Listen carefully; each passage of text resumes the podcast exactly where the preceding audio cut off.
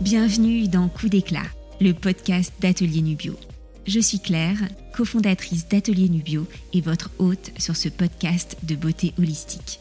Atelier Nubio, c'est le projet qui me fait vibrer depuis 2014.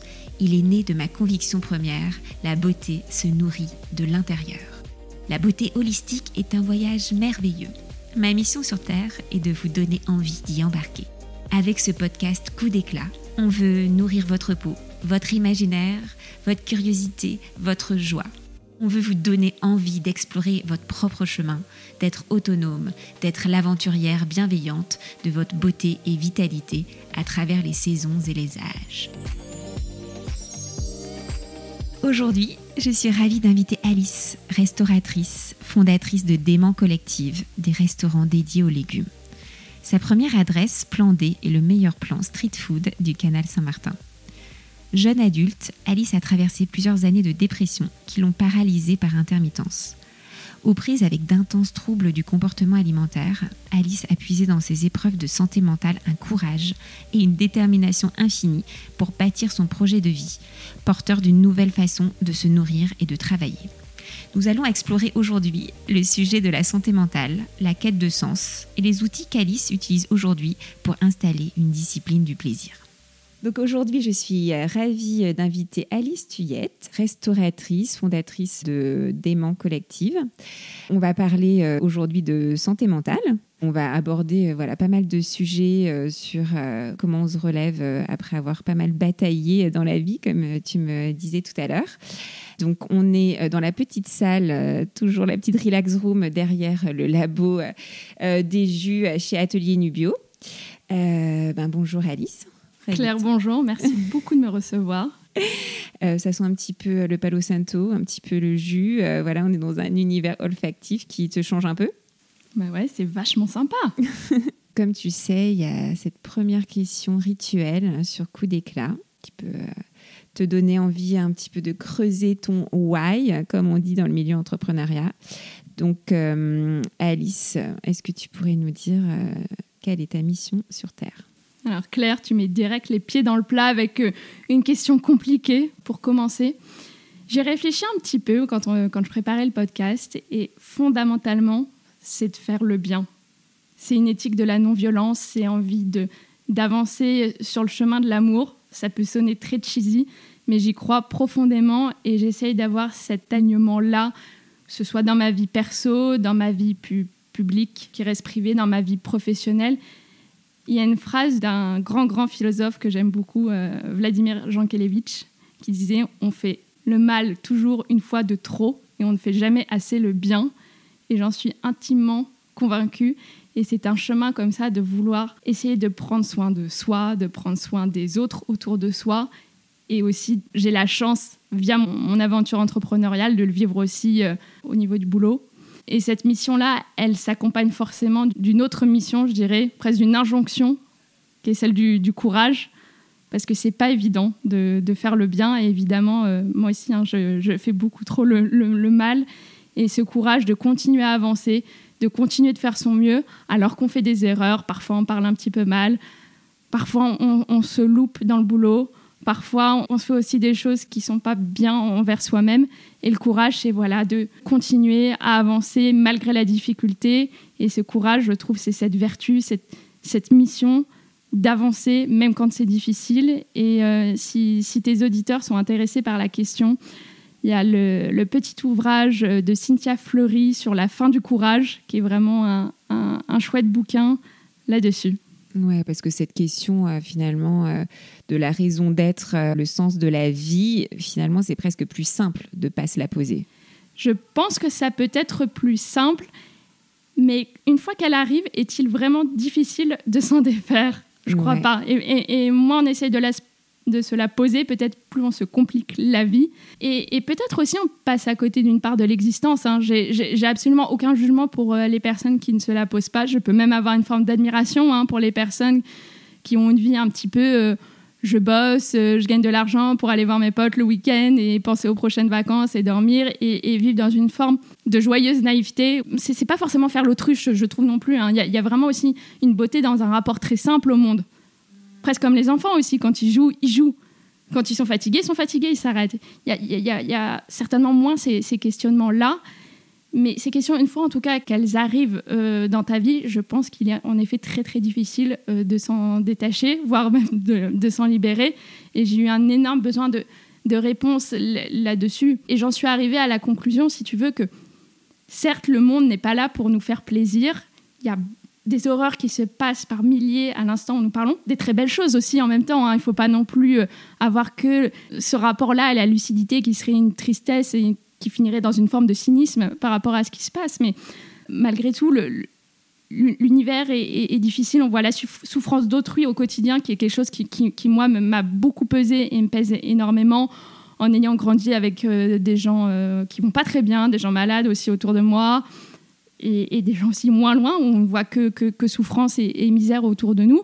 Le, monde est quand même, paraît très indifférent à ces, à, ces, cris silencieux, à cette souffrance, et pour autant, le chemin de la vie, je crois, est d'y trouver quand même de la joie à travers tout ça. C'est un petit peu, tu sais, euh, tout ce qui a été écrit aussi en littérature, que ce soit de Camus à Sartre, sur l'absence de sens qu'a le monde et pour autant il trouvait de la joie. Tu sais, c'était un petit peu comment ciseler un diamant euh, au milieu des pierres ou euh, trouver la lumière derrière le charbon, regarder le ciel et voir des nuages, mais pas y voir simplement des formes, y voir un éléphant, réenchanter quelque part le monde.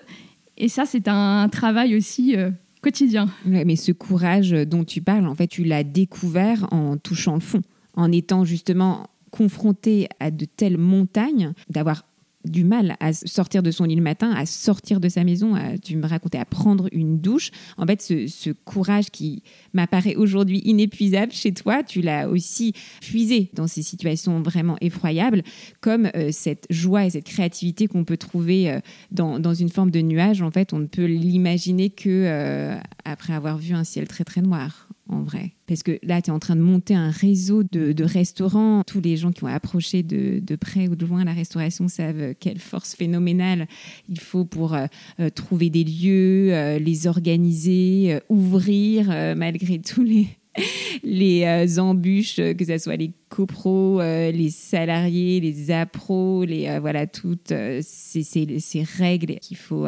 contourner ou respecter en vrai, parce qu'on il y a toujours une limite euh, aussi qui est à la perception de chacun. Il faut être un peu hors la loi quand même parfois. Il hein. faut, savoir contourner parce que sinon euh, on fait pas grand chose. on se disait euh, il y a peu de temps que quand on demande la permission, on nous la donne jamais. Donc il faut la prendre. Donc finalement aujourd'hui, ce courage, il vient aussi de, de, toutes ces étapes que tu as passées. Je, je, je, pense tout à fait que l'adversité t'apprend à mieux te connaître et t'apprend à trouver des forces en toi-même et ça m'a beaucoup appris à savoir que je pouvais maintenant compter sur moi. Et ça, je sais que c'est une force inépuisable dans la vie. Je sais que si je sais pas aujourd'hui si j'ai un revers euh, économique, je suis prête à peu près à faire euh, n'importe quel job euh, pour m'en sortir. Pareil, quand j'aurai la chance d'avoir des enfants, une famille, je sais que je pourrais à peu près tout faire. Et je sais que j'ai cette ressource de me dire, je peux à peu près affronter beaucoup de situations, si ce n'est toutes, et je sais que, que je m'en sortirai. Et ça, ça a un côté ça donne une énorme confiance aussi maintenant dans la vie. je, je, vois tout le monde n'a pas cette confiance-là. Et moi-même, quand ça va pas, je, peux être très mal, mais je sais que je pourrais compter sur moi. Et quand tu as cette personne que tu côtoies tous les jours, qui est toi-même, et tu sais que tu peux compter sur elle, c'est une arme absolue. Mais en effet, et, on n'a peut-être pas dit les choses très concrètement jusqu'à présent, mais c'est sûr, je suis passée par des, des épisodes dépressifs, enfin la dépression tout simplement extrêmement intense, j'ai eu euh, à batailler avec la boulimie très, très, très, très longtemps à l'échelle de ma vie, disons un, bon tiers de ma vie, et, j'ai 31 ans aujourd'hui. Je te disais, oui, à pas prendre de douche, à, avoir honte de soi, à vouloir se cacher, à fondre en larmes en croisant le regard d'une gamine de 8 ans, tellement tu, tu peux juste pas te montrer face, face aux gens. Et tous ces états limites m'ont appris qu'en effet, quand tu sais t'en sortir, tu, apprends à davantage te connaître. On en parlera peut-être aussi ensuite de tout ce que j'ai pu mettre en place pour m'en sortir. Mais ça, développe un caractère et un courage qui aujourd'hui me sont extrêmement utiles. Tu en parlais dans l'entrepreneuriat, dans ma vie privée. On fait tous face à des situations difficiles, euh, le deuil, la maladie d'autrui, euh, pour pas parler voilà que du boulot. Et aujourd'hui, je sais que j'ai bien davantage d'outils. Je me sens beaucoup plus forte et je me sens pas complètement embarquée et mise à terre. Euh, quand j'ai un problème. Moi, je fais aussi un, un lien entre le fait d'être quelqu'un de très mental Mhm. et le corps. Tu vois, souvent, les gens qui ont cette fragilité, tu vois, émotionnelle, il y a aussi ce truc que tu te déconnectes toujours de ce que ton corps ressent vraiment. Tu es vachement dans Ouais. ton univers mental. Ah oui, non, mais, mais complètement, t'es t'es- t'es bloqué. Et après, je pense que ça crée aussi tous les problèmes que, que tu as dans le, dans le corps ensuite. Et le corps a une mémoire. Et tu as tellement voulu le couper et tu restes complètement dans ton esprit. Et, et c'est pour ça que tu reconnectes par des choses comme la respiration, l'alimentation, et- etc. Mais je, je repense juste au point que, que je venais d'oublier, c'était le rapport aux émotions. Quand je te disais aussi, ça, ça a été un des, gros moteurs, je pense, de, de mes soucis de santé mentale, c'est que la sensibilité que j'avais par rapport au monde, tu sais, je, je la- je l'assimile souvent à... Tu vois un petit peu l'image quand, quand tu as une plaie, par exemple, sur, sur la main ou sur le bras, tu sens l'air qui pèse dessus. Et tu, as ce rapport direct au monde un peu d'écorché vif. Et, et cette sensibilité-là, je ne la sentais pas comme en ayant une plaie, mais en avoir euh, 10 000 sur le corps. Et du coup, tout ce qui se passait dans le monde autour de moi me pesait, appuyé quelque part. Et il a fallu apprendre à, vivre avec ça. Et, aussi à l'utiliser comme une force, parce que je, pense que je sens beaucoup le monde autour de moi, les gens, les choses, tout ce qui se passe. Je suis très, très alerte. Et ça peut faire mal, et ça peut conduire voilà, à des états dépressifs. Mais en, même temps, c'est aussi une ressource énorme de captation de ce qu'il y a autour de toi pour pouvoir apporter davantage aux gens, pour mieux comprendre. Dans le business aussi, ça peut, ça peut beaucoup aider. Totalement, mais c'est- ton coup d'éclat en vrai de d'avoir utilisé cette sursensibilité aussi ce rapport aussi quand même un peu euh, complexe avec l'alimentation. Tu m'as dit t'es d'une famille euh, voilà qui a beaucoup travaillé aussi euh, dans la restauration, beaucoup de plaisir à table, une grande connexion aussi avec la nourriture, la convivialité, mais le pendant aussi de ça, c'est un rapport complexe, boulimie, trouble du comportement alimentaire. Et tu as quand même mis tous ces ingrédients-là dans ton coup d'éclat qu'on peut appeler dément euh, collective, parce que c'est à la fois euh, voilà, une force impressionnante de monter un réseau de, restaurants et de choisir aussi euh, la nourriture. Est-ce qu'aujourd'hui, dans dément collective, tu as mis aussi ce- cette dimension de faire le bien, qui est aussi voilà, ta, mission de vie? Bien sûr, ma mission de vie, je, la vois vraiment comme une continuité, une fluidité entre ma vie personnelle et professionnelle. Je vois pas du tout moi de coupure entre ce qui appartient au pro et ce qui appartient au perso. Je trouve tout le sens dans mon, dans mon boulot aujourd'hui parce que voilà, il remplit également euh, les impératifs de ma mission euh, sur Terre qui est de faire le bien. Et je te parlais tout à l'heure de plusieurs sens, que ce soit écologique. On travaille sur les légumes parce qu'on sait que c'est une manière euh, de s'alimenter. Et je parle pas du tout, on n'est pas des ayatollahs de la cause végane ou végétarienne, mais c'est l'idée que chacun peut végétaliser un petit peu plus son alimentation et même un repas compte. Et c'est ce côté de petit usinier, de step by step, et qu'un repas peut déjà euh, changer les choses. D'un point de vue éthique, naturellement, également, puisque je crois énormément, enfin j'ai une spiritualité, je te le disais tout à l'heure, de la non-violence, et d'un point de vue éthique, je pense que le, le- le traitement qui est fait aujourd'hui sur les, les chaînes industrialisées des matières d'origine animale, ça n'a aucun sens et ça me trouble énormément. Je te parlais tout à l'heure de la sensibilité à la douleur d'autrui. Moi, ça a été un des premiers moteurs hein, pour aller davantage vers une alimentation euh, autour des légumes. Et je suis contente là aujourd'hui de pouvoir le, partager autour de moi. Et puis c'est aussi euh, un impact social de l'entreprise. Et j'y crois beaucoup au travers de la restauration parce que c'est un lieu où, euh, et puis aujourd'hui on en entend beaucoup parler, il est quand même difficile de recruter des employés dans la restauration parce que c'est des boulots difficiles. Et je pense qu'il y a un modèle euh, vraiment à repenser euh, dans la restauration. Et pour moi, tout est lié. Encore une fois, on parlait de fluidité juste avant. Mais de la même manière que moi, j'estime avoir un projet profondément éthique et tourné vers le bien par les produits qu'on propose, ça n'aurait pas de sens si, avec les employés, euh, on n'avait pas également une approche qui soit davantage fondée sur la bienveillance, sans être dans un monde de hippies ou de bisounours où c'est complètement horizontalisé et chacun fait un petit peu ce qu'il a envie. C'est une entreprise, il faut la faire tourner.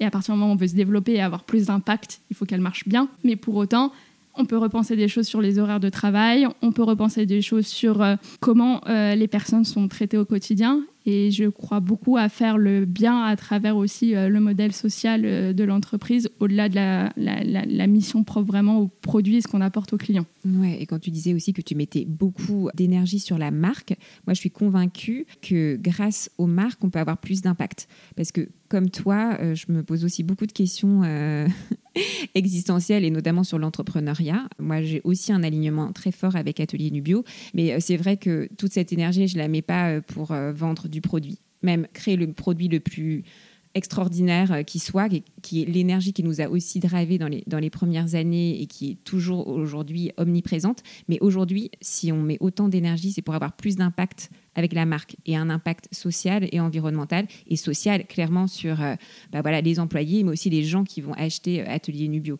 Donc c'est vrai que cette question de, de, de, la marque et de son impact est aussi un grand moteur parce qu'on pense que seul, on peut avoir quand même moins d'impact qu'avec une marque, des gens qui travaillent avec toi, tout un écosystème. Et aujourd'hui, toi, tu entreprends à Paris, mais tu as pu voir d'autres modèles. Euh, tu as travaillé en Suisse, mais aussi à LA. Est-ce que tu as pu être inspiré par euh, des façons de travailler, euh, justement, de, des organisations, une façon aussi de déployer la marque pour avoir plus d'impact? Oui, je me suis beaucoup intéressée à toutes ces questions-là d'une manière active. Ce pas forcément des choses que j'ai observées, c'est des informations que je suis allée chercher via les opportunités justement d'avoir vécu à l'étranger ou d'avoir eu la chance de pouvoir me rendre euh, à, divers endroits. Et euh, je suis contente que tu parles de ces sujets-là, puisque moi j'ai vraiment deux obsessions le matin en me levant, c'est euh, la construction de la marque et c'est proposer le meilleur modèle RH possible. Vaste sujet encore une fois, tu vois. Et j'ai rencontré beaucoup de restaurateurs, justement aux États-Unis et beaucoup à Londres aussi, qui sont sur des modèles où en fait le, ce qui m'ont intéressé le plus et ce qui m'ont interpellé, et puis là c'est l'objet du podcast, c'est de faire la synthèse de ce qui est intéressant, c'est quand en fait on se rend compte que euh, l'ordre n'est pas forcément celui auquel on croit comme ça de prime abord, où on place le client en premier, l'employé en deuxième. Non, moi je crois vraiment dans les entreprises qui mettent l'employé en premier et après on fera quelque chose de bien pour le client, sinon c'est pas possible dans le sens. Et nous c'est comment est-ce qu'on crée le maximum de valeur pour l'employé et pour le client mais, mais, mais en tout cas, pas dans l'autre sens. Et comment est-ce que tu peux proposer en fait un travail qui soit, euh, qui soit épanouissant? Encore une fois, tu, tu, vois bien, moi j'ai une énorme quête de sens dans ma vie, une quête de justice, une quête d'amour. Et d'embarquer des personnes sur ce chemin-là, c'est extrêmement puissant ça ne retire en rien toutes les petites péripéties quotidiennes. Et tu peux imaginer que dans la restauration, c'est à peu près que ça. Le gaz ne marche pas, euh, le four est en panne, ah, il y a des clients qui sont arrivés 10 minutes avant, ah, le, store est cassé. C'est à peu près ça 40 euh, fois par jour. Mais malgré tout, on sait qu'on aussi on est lié pour autre chose et que à travers toutes ces au-delà plutôt, il y a quelque chose qui transcende toutes ces petites contingences là. C'est quand même une vision euh, qu'on partage tous euh, avec chacun sa sensibilité. Hein. On n'est pas tous euh, des petits robots, mais en tout cas, on, croit vraiment à une place de, l'humain très forte et sans bullshit, parce que je sais qu'aujourd'hui, c'est quand même un, discours environnant, comme le greenwashing ou comme, oui, l'humain au centre, mais vraiment, on tend à l'incarner le plus possible. Et moi, je suis la première personne à vraiment être sensible aux problèmes mentaux, aux problèmes rencontrés par les personnes, que pour moi, ça serait un énorme échec si au travers de mon entreprise, je contribuais au mal-être de quelqu'un qui travaille avec nous parce que je, ça, ça, me fait mal et ça c'est un, un, sujet mais qui me prend, euh, qui me prend au trip mais euh, fois mille. Nous sommes à la moitié de l'épisode. C'est le moment de s'ancrer, d'inspirer et d'expirer profondément avant d'accueillir la suite du coup d'éclat d'Alice nous allons toutes les deux aborder le sujet du sommeil et de la nécessité d'en faire une priorité, en particulier quand on est dans une phase d'activité intense de don de soi et qu'on aimerait que les journées aient plus de 24 heures. On veut Une nuit étoilée est un élixir d'extrait de plantes récolté directement sur le champ de culture. Nous avons sélectionné le tilleul, la camomille, la verveine et la mélisse pour leurs vertus apaisantes et sédatives. On veut Une nuit étoilée est un complément qui vous accompagne dans votre rituel de bonne nuit. Vous le retrouverez sur notre e-shop atelierNubio.fr et au concept store Atelier Nubio, 4 rue Paul Bert à Paris dans le 11e. Et il y a eu des actions, des prises de conscience que tu as eues euh, depuis que tu as créé euh, ton entreprise? Les réalisations, je pense que ça a été beaucoup de comprendre qu'il faut s'adapter et si on veut que l'entreprise en fait marche et que ça marche pour l'employé euh, dans son parcours dans l'entreprise, il faut que ce soit gagnant-gagnant. Et à un moment donné, il faut comprendre vraiment quels sont les moteurs et les motivations de l'employé dans l'entreprise et ce qui lui va lui apporter de la valeur. On parlait de création de valeur pour l'employé, qu'est-ce qui va lui hmm. apporter de la valeur dans sa vie? Pour certaines personnes, ça, va être plus de temps libre. Pour d'autres personnes, ça va être le sens. Pour d'autres personnes, ça va être de la rémunération. Pour d'autres personnes, c'est la reconnaissance, c'est de la mise en avant. Pour d'autres personnes, ça va être plus un rapport coaching parce que voilà, ils, ont besoin d'être poussés. Et, ça, c'est très très important, je pense, d'avoir la sensibilité en tant que bon manager, de comprendre quels sont voilà, ces, drivers, ces choses qui sont si importantes pour euh, le développement de la personne. Et l'entreprise, je dirais même devrait, et pas seulement pourrait, mais devrait comprendre cela et travailler au mieux l'organisation autour d'un épanouissement euh, personnel de chacun selon ce qui, pour lui, est gagnant. Surtout qu'il y a plein de prises de conscience au fil euh, des années? Il y avait des idées reçues que tu avais peut-être au début euh, qui se sont pas du tout euh, révélées euh, constructives ou voilà et ça dépend aussi vraiment de chaque personne et comme tu le soulignais l'autodétermination est très individuelle. On a tendance à penser que chacun veut augmenter, augmenter et être de plus en plus haut dans la hiérarchie, mais c'est pas du tout le cas en fait de tout le monde. Il y a d'autres drivers au niveau de. Tout à fait. Et je, et je pense qu'en venant tu vois, justement, d'un cas très euh, école de commerce, euh, tu vois, j'ai fait HEC, Sciences Po. Euh, j'étais avant dans des jobs où finalement on se ressemblait beaucoup. Hein, parce que oui, que tu aies fait école de commerce A, B ou C et tu as un job où globalement ce que tu veux, toi, c'est justement monter dans, dans et manager ouais manager prendre en compétence et mm. tout ça pour avoir un certain train de vie t'aimes pas forcément ton boulot mais il te permet d'avoir accès à un certain mode de vie bref on était très dans une logique d'avancement, etc. Euh, moi, j'ai adoré, j'adore la restauration parce que ça m'a permis de rencontrer aussi tout un tas d'autres profils avec, comme tu le disais, des envies différentes, avec des gens qui n'ont aussi pas forcément envie euh, d'être promus euh, en, termes de poste, mais ça va être d'autres choses beaucoup plus importantes pour eux dans le métier qu'on essaye d'apporter et, des choses qui, sont, qui peuvent paraître basiques comme ça, mais qui sont vraiment pas des choses qui sont à prendre pour acquises, notamment dans la restauration, du respect. Truc tout bête. Parce qu'il y a de la hiérarchie en cuisine, il faut pas se mentir. En salle aussi, il y a de la hiérarchie, sinon ça ne marche pas non plus un restaurant, encore une fois. Il faut qu'il y ait un ordre de prise de décision et d'autorité. De, ça rassure. Et, un bon leader, de toute façon, il est à la fois euh, dans, l'empathie et dans l'autorité. Parce que s'il n'y a pas d'autorité, euh, c'est pas du tout rassurant. Ça crée pas un cadre non plus euh, pour, pour, pour, les subordonnés. Mais tout ça pour te dire que vraiment, on essaye voilà, d'individualiser comme on peut et de comprendre au mieux possible euh, les, parcours de vie. Et là, tout au long de tes, ces années où tu as quand même lutté avec des, gros sujets euh, de sursensibilité ou même on peut dire euh, voilà de maladie mentale, est-ce que tu as fait une connexion entre ton corps et ton esprit? Comment tu prenais soin de ton corps pouvait aussi avoir un impact sur ton mental? Complètement. Et je pense que ça, ça a été un des points de, de déblocage de comprendre cette connexion-là, puisque tu le disais avant, quand on est dans des problèmes de santé mentale, on est énormément dans sa tête, énormément dans son esprit, on est très tourné vers soi aussi, parce que le monde s'arrête à peu près au bout de ses propres problèmes. Et tous ces problèmes sont complètement liés à la tête, mais, mais pourquoi si, mais pourquoi ça, et, où est-ce que j'en suis, etc. C'est passé par des petits gestes très simples. Je te parlais avant, même prendre une douche, c'était très compliqué à des périodes. Je me suis forcée déjà, ça a été des, petits pas, ça a été de me dire euh, non, on reste pas euh, deux semaines sans prendre une douche euh, au fond du lit. On commence déjà par une micro-routine. Et là, on parle pas de, tu vois, de la routine avec un step à la coréenne. Hein, je parle pas de ça. De se prendre une douche, prendre un moment pour soi, de mettre des vêtements propres. En fait, c'est du respect basique pour ton corps qui te donne ensuite aussi plus de respect, plus d'estime de soi, plus euh, de confiance au-delà dans la vie. Et après, petit à petit, ça, pose les, jalons pour aller plus loin. Du coup, ça commence par prendre une douche, tu, te brosses les cheveux, tu repenses ton alimentation. Parce que c'est, la, boulimie est une, maladie qui... J'ai eu aussi d'autres pratiques d'automutilation, mais la, boulimie en, en, est une. Et c'est forcément extrêmement lié au corps. Et du coup, même si toi, tu es beaucoup dans ta tête, tu vois bien que ta maladie, de toute façon, elle est complètement entre les deux, entre ton mm. esprit et ton corps. Parce que ton esprit te dit de faire quelque chose qui est très, très, très mauvais pour ton corps et, très mauvais pour ton esprit également. Mm. Euh, une autre manière de m'alimenter avec, euh, en étant plus du tout dans un côté. Euh, ok, je suis en total contrôle et je ne mange pas, parce que c'est ça la boulimie, en fait, on ne mange pas pendant des jours, c'est du, du jeûne, et après c'est des phases de crise boulimique, et on vomit, etc. J'ai appris à vivre sans avoir des reflux, c'est pas très glamour hein, de, de, de, vomir.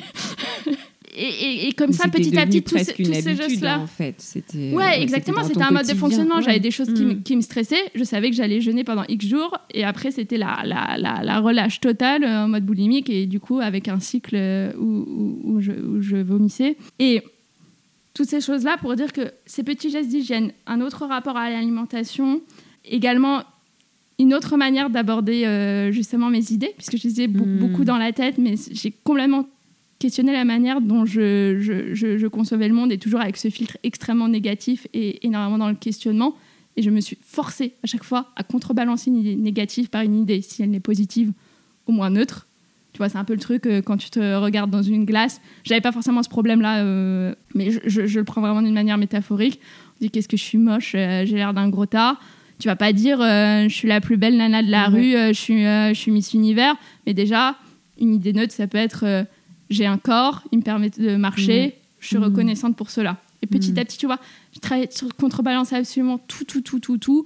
Tu vois un truc triste dehors, tu te dis ah ouais, mais il y a aussi des choses qui se passent bien, des gens qui font un truc super et, et, euh, qui donnent de la joie à une autre personne. Il y a des belles choses aussi qui se passent dans ce monde. Et tout cela, ça m'a créé une forme de discipline qui est presque une armure aujourd'hui. Et je sais que si je ne suis pas très disciplinée avec, on n'a pas parlé, mais le sommeil, c'est-à-dire accorder suffisamment de temps au sommeil, mais je pense que c'est un de mes plus gros sujets encore aujourd'hui. J'ai beaucoup de mal avec celui-ci. Manger sainement. Et quand j'entends sainement, ça ne veut pas dire euh, manger des salades tous les jours. Non, non, j'entends sainement, c'est aussi avoir un rapport justement qui n'est pas dans le contrôle par rapport à l'alimentation, vu ce par quoi je suis passée. J'entends travailler euh, sur mes idées, faire du sport. Ça a été fondamental aussi dans ma, dans ma guérison. Parce que tu faisais beaucoup de sport, as fait J'ai fait beaucoup de sport parce que j'étais en sport-études de l'âge de mes Ouais. 7 ans jusqu'à mes 15 ans en danse classique. Bon, ce qui, ce qui n'a pas provoqué mes problèmes alimentaires, mais en tout cas les a sûrement nor- normalisés vu que j'en voyais beaucoup autour de moi. Euh, mais ça ne les a pas provoqués non plus. J'ai fait beaucoup de sport et après j'ai complètement arrêté en fait à 15 ans. Et justement, je pense que tout ça, ça a retiré petit à petit du respect que j'avais envers moi et envers mon corps. J'ai retiré le sport, tu retires ceci, tu retires cela. Et en fait, toutes ces petites choses qui paraissent anodines, quand tu commences à être sur une, mauvaise pente, euh, croyez-moi, elles, euh, elles sont pas si anodines que ça.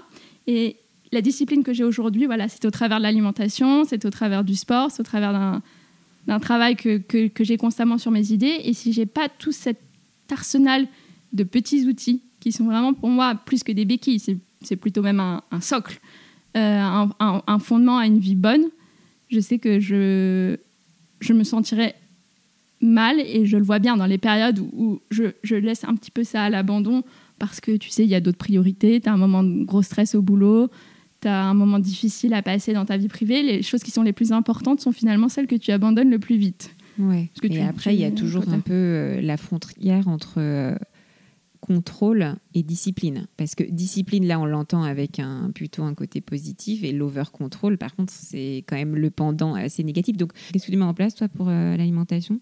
Pour l'alimentation, alors moi, je dois faire très attention. S'il y a des personnes qui nous écoutent justement qui ont des troubles du sommeil, il est généralement pas très conseillé d'aller sur des jeunes euh, voilà, contrôlés parce qu'en fait, on peut re-rentrer dans des problématiques euh, un petit peu dangereuses.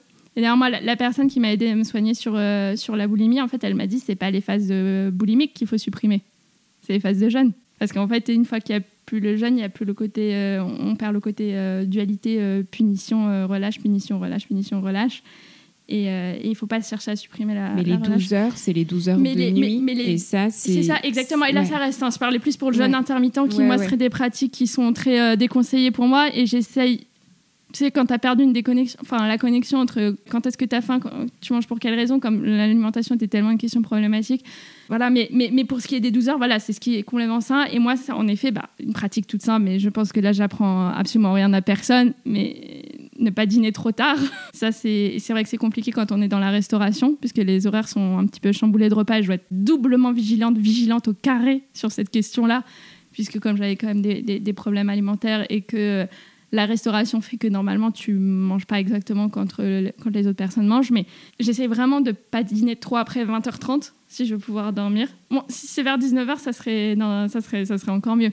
Mais si, si moi j'essaye de dormir avant, avant minuit, si c'est possible. Et euh, voilà, euh, ça c'est une petite règle très simple de d'essayer de dîner le plus tôt possible. Et voilà, comme tu dis, après ça te permet quand même d'avoir une fenêtre durant laquelle euh, tu laisses aussi ta digestion au repos, euh, ton corps au repos. Et je ne dors jamais mieux que euh, quand j'ai pas eu, oui, une stimulation, excitation euh, alimentaire juste avant. Enfin, pour Ouais, moi, c'est ou intellectuel. Parce que moi, mon sujet, c'est que je me remets à travailler.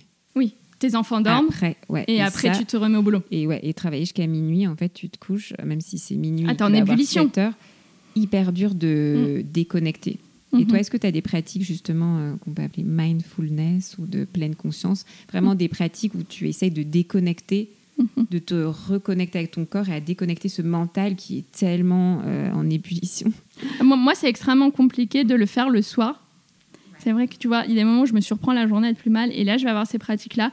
Le soir, je suis encore, et c'est pour ça que je te disais que le sommeil était pour moi aussi un énorme chantier. Je me laisse encore trop emporter dans mes pensées. euh, le soir venu, j'ai un truc comme ça, quand la nuit tombe, il y a un côté, paf, ça me tombe un peu sur les épaules et j'ai le moral un peu plus flanchant et je me laisse du coup plus aller dans les stimulations créatives, intellectuelles, euh, le travail qui m'empêche de penser aussi à, à- à d'autres trucs moins roses. Mais encore une fois, on y revient à cette certaine forme de, de discipline qui n'est pas pour moi euh, vraiment du, du- du contrôle. Mais j'étais à mauvaise école en ayant fait autant de danse classique sur la discipline. J'ai peut-être un Mhm. rapport problématique à ça. Mais la respiration, encore une fois, je pense que je n'apprends rien à personne et je ne sais pas si, tes auditeurs, c'est quelque chose qu'ils font, mais une respiration lente, profonde, mais vraiment profonde, elle te permet quand même de te reconnecter à ce qu'il y a de plus euh, fondamental, le, le- le souffle de la vie. hein, euh, L'étymologie de l'âme, c'est anima, c'est vraiment le souffle. Et ton âme, ton corps, c'est ce qui relie euh, tes émotions, ton corps, ton âme, euh, ta présence dans l'ordre cosmique, disons des choses. C'est Mm. c'est vraiment le souffle. Et je suis assez bouddhiste là-dessus, sur, sur, sur ce rapport vraiment à, à la, à la respiration. Il y a autre chose qui, Tu fais quoi? Moi, Tu bah, te, moi, je- tu te mets un petit peu à l'écart et tu. je me mets un petit peu à l'écart, soit quand je sens que j'ai besoin de me détendre ou que ou même j'essaye aussi de le faire quand je n'ai pas besoin parce que là aussi ça peut être extrêmement puissant et je au moins trois grandes respirations profondes en inspirant par le nez, en expirant par la bouche, en vraiment remplissant, remplissant, remplissant le plus possible mon ventre et ma cage thoracique et ça va être ensuite je reste trois secondes en forme d'apnée, du coup inspiration très profonde, apnée pendant trois secondes et ensuite une expiration extrêmement lente et longue. Parce que là, l'expiration prend beaucoup, beaucoup plus de temps et vraiment veiller à vider tout l'air jusqu'au plus petit interstice qu'on peut sentir. Et il y a un sentiment quand même de vraiment une forme de, bien-être après qui permet, et puis c'est scientifiquement prouvé, hein, ça, ça va redescendre ton rythme cardiaque, euh, ça va permettre vraiment un- un apaisement. Et l'autre outil voilà, que j'ai en mindfulness, c'est ça fait deux ans maintenant que je médite. Ouais, bon, euh, je suis un cliché sur pattes, mais, euh, mais je sais pas, est-ce que tu connais la méditation transcendantale? Ouais, je- j'en ai entendu parler, mais je la pratique pas. Donc toi, as eu, il faut quelqu'un pour te. Exactement, guider j'ai fait ma formation de Ah, méditation transcendantale. C'est quatre jours où tu fais euh, voilà, cette formation-là. Tu as un mantra qui est juste pour toi et euh, sur lequel tu travailles. Je peux pas en dire plus parce que, euh, je sais pas, c'est c'est- c'est- c'est- C'est ça, c'est un côté assez... euh, oui, puis on t'encourage beaucoup, c'est c'est- c'est assez secret leur truc. Mais euh, le mot peut faire peur hein, sur euh, méditation transcendantale, mais voilà, c'est une pratique de méditation et qui en fait te permet aussi de pff, retrouver une sorte de calme intérieur. Et moi, c'est c'est- c'est- c'est mon objectif absolu dans la vie. On, on on en parlait tout à l'heure, mais c'est trouver cette, cette mer d'huile intérieure qui te permet de faire face à toute situation. Et je te disais, pouvoir compter sur soi, ça passe par savoir que tu peux retrouver la sérénité, même quand ça te semble être euh, le chaos euh, à l'intérieur et à l'extérieur. Et euh, chez Atelier Nubio, on a, voilà, on dit que les plantes nous guident. Ça a plein de significations, surtout toi qui cherches beaucoup le pourquoi des choses. Donc, est-ce que toi, dans ta vie, il y a une plante, euh, voilà, qui s'est trouvée sur ton chemin, euh, une plante aussi à laquelle tu vas faire confiance ou euh, une plante totem? Alors, tu sais, j'ai beaucoup réfléchi à ça et malheureusement, j'ai- pas l'infusion miracle, la décoction autour d'une plante, tu vois, qui, qui m'aurait guidée dans la vie. Du coup, je me suis un peu plus creusé la tête et tout. Tu m'as dit aussi que je pouvais te parler d'un légume. Mais ça ou, peut être la vigne. hein. Tu sais, parfois, j'ai posé cette question à des amis qui m'ont dit bah, le vin, quoi. La vigne, c'est aussi une plante. Ah non, moi- faudrait, il faudrait pas. Mais j'ai pensé à un légume, tu vois, parce que et c'est venu là au, cours de notre conversation. Tu sais, il y, a il y a un légume que j'adore, je pense que c'est mon préféré, Mhm. c'est le, le petit pois. Ouais. Et le petit pois, ça- c'est un côté, tu sais, tu l'écosses, tu passes, tu passes du temps avec lui. C'est c'est une activité qui est presque méditative. On parlait de, de méditation ju- juste avant. C'est dire pas mal de choses pour moi, parce que tu sais, c'est le, quand même le légume par excellence de printemps. T'as les asperges. Les asperges et les petits pois, c'est c'est- c'est le truc. J'adore son goût, mais j'adore aussi ce que ça veut dire sur ce moment de la vie où, pour moi, le printemps a souvent et toujours une période un petit peu compliquée. Je pense qu'il y a quelques personnes qui vont traverser des, dépressions qui peuvent se reconnaître là-dedans. Mais c'est le moment où la lumière revient, la lumière elle est un peu trop crue, il faut se découvrir, tu dois, tu peux plus être caché. Euh, les gens sont extrêmement joyeux, bizarrement, et tu te sens pas forcément bien ni dans ton corps ni dans ta tête. Moi, le, printemps, c'est toujours une période, de, une, transition. J'ai un petit peu du mal. Mais en même temps, c'est le moment où il y a mon légume préféré, les petits pois. Et du coup, je, je, je, je profite de cette période-là vraiment pour, euh, pour revenir à ce végétal que j'aime tant, à y trouver euh, euh, quelque chose de, de, beau et de rassurant dans ce printemps. Dans Coup d'éclat, bien sûr, on, parle de cette action euh, remarquable que tu as prise euh, au cours de ta vie, mais c'est aussi euh, l'occasion de partager à celles et ceux qui nous écoutent une petite pratique pour rayonner au quotidien. Toi, est-ce qu'il y a une pratique coup d'éclat que tu vas pouvoir nous partager ou une beauty food que tu aimes prendre? Tu sais que quand tu vas la consommer, ben, tu seras un peu plus belle après. Je serai un peu mieux, je me sentirai mieux. Bah écoute, tu m'as dit des très belles choses, mais je suis une nana vachement superficielle aussi, du coup. Euh. Il y en a une, c'est vraiment à l'extérieur, tu vois. Il y a un truc que j'adore faire, c'est m'exfolier les lèvres. Ah je sais, tu vois, tous les mêmes Avec quoi? Et ça, pour le coup, ça te donne tout de suite les lèvres un peu rosy et tu as l'impression d'avoir déjà dix fois meilleure mine sans avoir rien mis euh, sur ton visage d'autre que cela. Bah, tu vois, moi, je suis avec euh, l'homéoplasmine ou avec du, un baume à lèvres et après, je passe un coton-tige, tu vois, et tu, et tu frottes doucement tes lèvres. Évidemment, ça marche que si tu bois suffisamment d'eau à côté ou de jus ou de tisane, enfin, et plutôt que ou. Parce que sinon, si tu as les lèvres sèches, de toute façon, euh, resteront sèches. Euh, mais, mais, mais ça te donne ce petit coup d'éclat à l'entièreté du visage. Je te jure, on voit moins tes cernes, on, on voit moins tout ça. Bon, et après, sinon, au, sucre, euh, c'est toujours un truc, euh, tu vois, qui marche avec un petit euh, corps gras. Ça, j'adore. Tu passes un petit corps gras avec du sucre. Ouais, exactement. Ouais, exactement. Oui, pardon, il faut un sucre avec des grains suffisamment importants. Comme ça, ça a un vrai effet. Après, tu as les lèvres toutes douces et je te dis légèrement rosy. Et sinon, moi, quelque chose que vraiment je, je, recommande à tout le monde, c'est de trouver son, son mouvement à soi. Le, le, le, sport. Moi, c'est tellement un truc. On, parlait du mental. Là, tu peux décrocher un petit peu le, mental, au moins le temps d'un quart d'heure, une demi-heure, une heure. Ça doit pas forcément être extrêmement long. Et ça peut être autant de la marche, euh, du yoga, du pilate, de la danse, euh, de la zumba ou de je ne sais quoi. Mais vraiment, bouger un petit peu chaque jour, moi, ça m'a énormément aidé. Moi, ça m'aide aujourd'hui au quotidien, juste de bouger mon corps vraiment.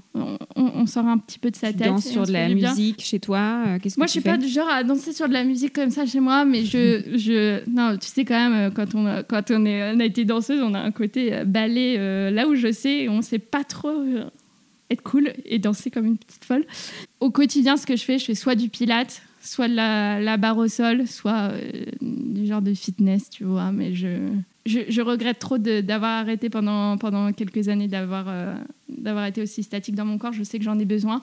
Moi, j'ai besoin de sentir mon corps, j'ai besoin de me sentir vivante et l'expérience de la vie passe par le corps. Totalement. Et c'est vrai que pour faire euh, un petit peu la boucle avec euh, notre sujet aujourd'hui sur voilà toutes ces étapes voilà de dégradation physique et mentale qu'on peut vivre dans une vie, il y a plein d'études qui ont démontré euh, les bienfaits euh, sur euh, non seulement le, le fait d'être bien dans sa tête, mais aussi rester lucide plus longtemps pour les personnes qui sont plus âgées du fitness. Parce qu'il y a ce truc de coordination des mouvements aussi avec de la musique et aussi de le faire plus tu le fais aussi en collectif plus ça mais ça a des effets mais genre plus que n'importe quel antidépresseur. C'est incroyable le truc du mouvement c'est ah non, c'est fascinant. Et puis c'est au croisement de tellement de choses, comme tu disais. En plus, c'est social et tout quand tu, quand tu rentres dans une pratique de course. que là, je, je disais, je fais ça toute seule le, le matin chez moi, mais je, dès que possible aussi, je vais à des cours collectifs de, de, danse classique. Et en plus, voilà, tu vis une pratique. Ah, tu fais toujours la danse classique, du coup. Ouais, j'ai repris. En, il y a eu mon trou noir de début de ma vie de jeune adulte. Et puis après, j'ai j'ai appris à vivre avec la déception d'être extrêmement mauvaise par rapport à avant, ce qui était aussi un cap à passer. Euh, parce qu'évidemment, tu n'as pas du tout le niveau. Avant, j'en faisais 6 à 8 heures par jour euh, pendant, pendant bah, toute mon enfance et l'adolescence. Et du coup, après, j'ai. Bah, c'est toujours une pratique j'ai perdu, mais, mais, avec laquelle tu as bah, j'ai appris, j'ai appris à aimer moins via la performance que via ce que ça m'apportait sur le moment même. Alors que j'ai un rapport très très performatif à, à peu près à tout ce que je fais. Et c'est d'ailleurs pourquoi j'avais aussi arrêté la danse parce que je m'étais dit J'étais juste, vraiment, j'avais toute la formation. Je me suis arrêtée à l'aube de commencer euh, professionnellement, enfin, d'en faire ma carrière, parce que j'avais peur de ne pas être euh, la plus grande étoile, être une Dorothée Gilbert ou une, une grande, grande artiste, et j'ai pas osé sauter le cap. Mais. Et, et d'y revenir de manière plus amateur hein, euh, m'a permis aussi d'être dans un rapport moins performatif et moins je fais ça pour atteindre ce résultat-là Ce qui, je pense, aussi a été un, sujet que j'ai dû traiter dans, dans toutes les, les, zones de ma vie. Oui, mais aussi changer les moteurs, parce que finalement, euh, l'idée aussi d'avoir une énorme performance avec ton entreprise aujourd'hui et avoir plus d'impact. Mhm. Et c'est pas toi toute seule aussi, il y a aussi cette idée de collectif qui peut permettre aussi voilà, d'utiliser cette force et ce courage que as, qui a été renforcé en fait par les, par les épreuves que tu as pu surmonter. Ah bah c'est tout ce dont je rêve, pouvoir voir à vivre une grande aventure collective, d'où le nom d'aimant collectif. On veut vraiment faire quelque chose ensemble sans mettre euh, plus en avant une personne qu'une autre ou sans, sans considérer qu'une réussite est une réussite individuelle. La réussite de l'un, c'est la réussite de l'autre. La réussite de l'autre, c'est la réussite de l'entreprise. Et on, on, voit vraiment ainsi et pouvoir embarquer, inspirer à aller plus loin. C'est tout ce dont je rêve et tout ce que je me souhaite pour les prochaines années au travers de cette entreprise. Génial. Bah, merci infiniment Alice pour cette discussion qui est partie dans, dans beaucoup de directions, mais qui retrouve vraiment un alignement euh, par ces dernières euh, paroles sur euh, le but de ton entreprise aujourd'hui. Très singulier. As très bien rebouclé. Et qui te ressemble énormément. Bah, merci beaucoup Claire pour ce moment. J'espère que cet épisode avec Alice vous a plu qu'il vous a convaincu que même aux moments les plus dramatiques de notre vie, nous avons la capacité à trouver la ressource en nous-mêmes pour nous redresser et nous dépasser. Si vous avez aimé ce podcast, soyez sa bonne fée et donnez-lui 5 étoiles sur votre application de podcast préférée. Bonus, soufflez-moi des mots doux et des noms d'invités à l'adresse claire at. J'ai hâte de vous lire.